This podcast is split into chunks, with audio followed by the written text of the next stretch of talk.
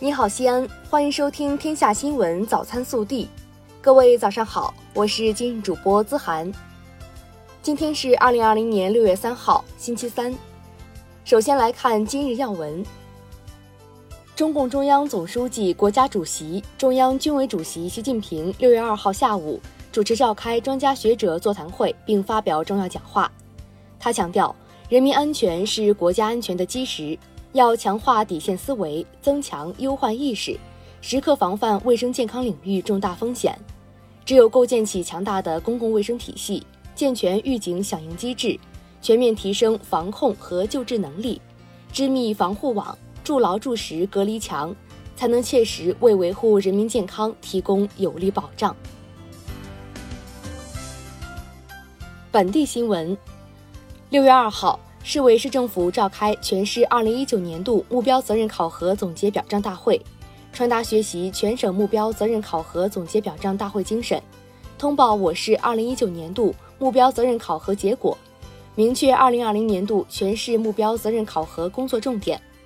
王浩强调，要围绕深入贯彻落实习近平总书记来陕考察重要讲话精神抓考核，坚持考核的政治标准。系统把握、一体贯彻五项要求，以目标责任考核推动习近平总书记来陕考察重要讲话精神落地见效。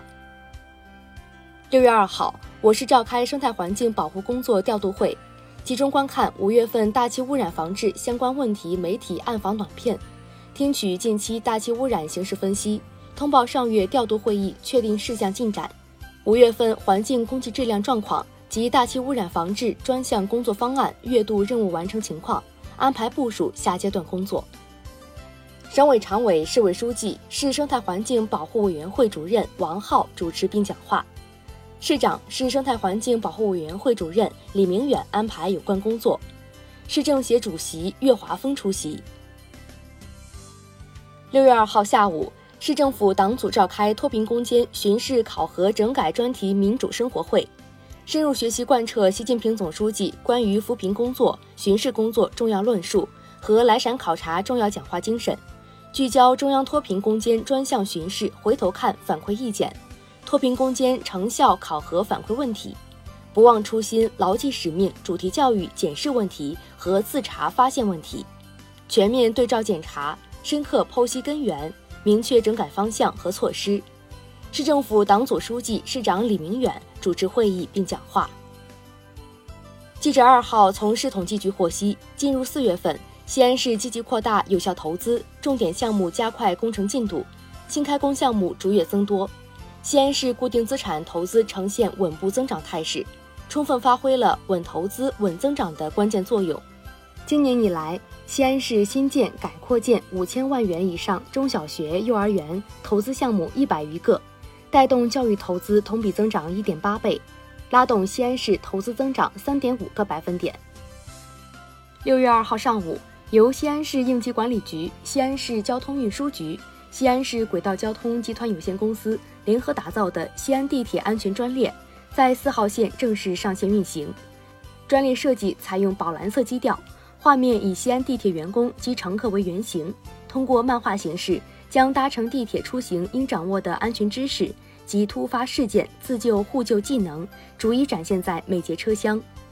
另外，西安地铁还在安全专列车厢内设置了 H 五扫码有奖答题互动活动，进一步引导广大市民学习安全应急知识。记者六月二号获悉，由碑林区教育局重点打造的西安市第九保育院将于今年九月投入使用。市第九保育院是坐落于金花路三号，办学规模为十二个教学班，将增加学位三百六十个。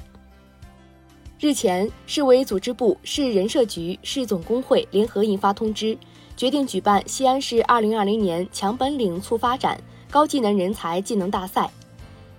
单项竞赛项目前三名授予技术能手称号，详情可登录西安市人社局门户网站查阅。二零二零年陕西专升本招生考试网上报名启动，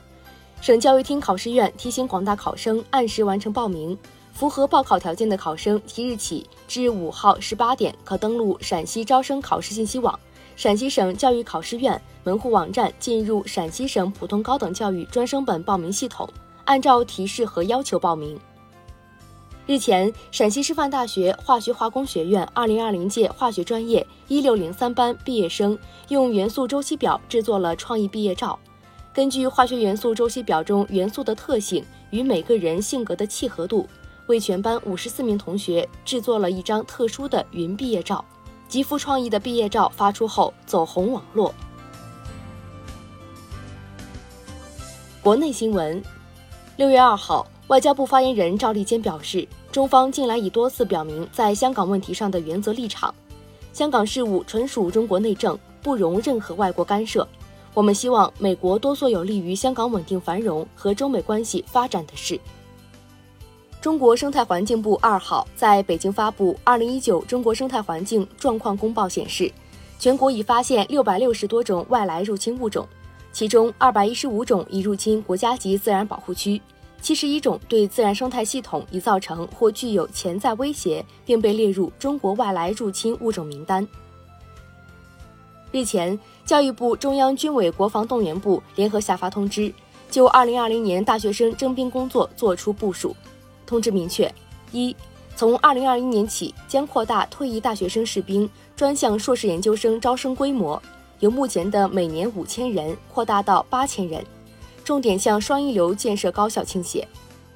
二、专科学历学生参军退役并完成专科学业后，从二零二二年起可免试入读普通本科或成人本科。六月一号，牡丹江发布市卫生健康委扩充全市核酸检测信息显示，牡丹江市卫生健康委员会进一步扩充核酸检测标本采样队伍。由十一家三级医疗机构和十二家二级医疗机构共一千一百九十六人组成，为开展全市核酸检测工作做好各项充分的准备。二号，武汉市中心医院泌尿外科副主任医师胡卫峰抢救无效已离世，长达四个多月医治中，胡卫峰和心外科副主任医师易凡都曾面容变黑，病情一直受公众关注。此前的五月六号，一凡已经康复出院。六月一号，川航五幺四备降事件的调查报告公布，披露了英雄机长刘传健应对此次事件的细节。报告显示，机长刘传健曾试图用右手取出氧气面罩，但由于左手操纵侧杆，氧气面罩位于身体左后侧，且飞机抖动剧烈，主要精力用于控制状态，使用右手未能成功取出氧气面罩。机长高空缺氧飞行近二十分钟，直至飞机落地。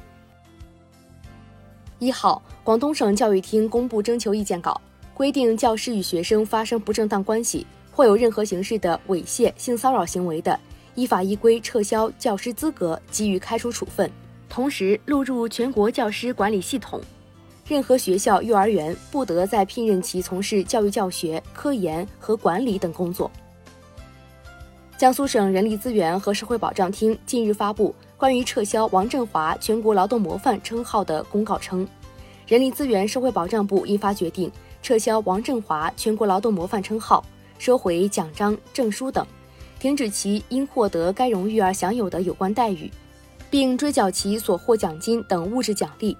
二零一九年七月，时任新城控股董事长王振华因涉嫌猥亵九岁儿童，被公安机关采取强制措施。七月十号被逮捕。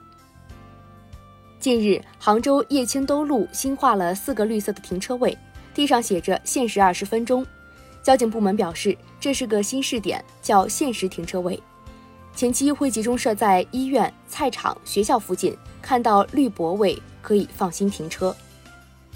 日前，桂林市市场监管局发布首批三个桂林米粉地方标准，将于七月一号起正式实施。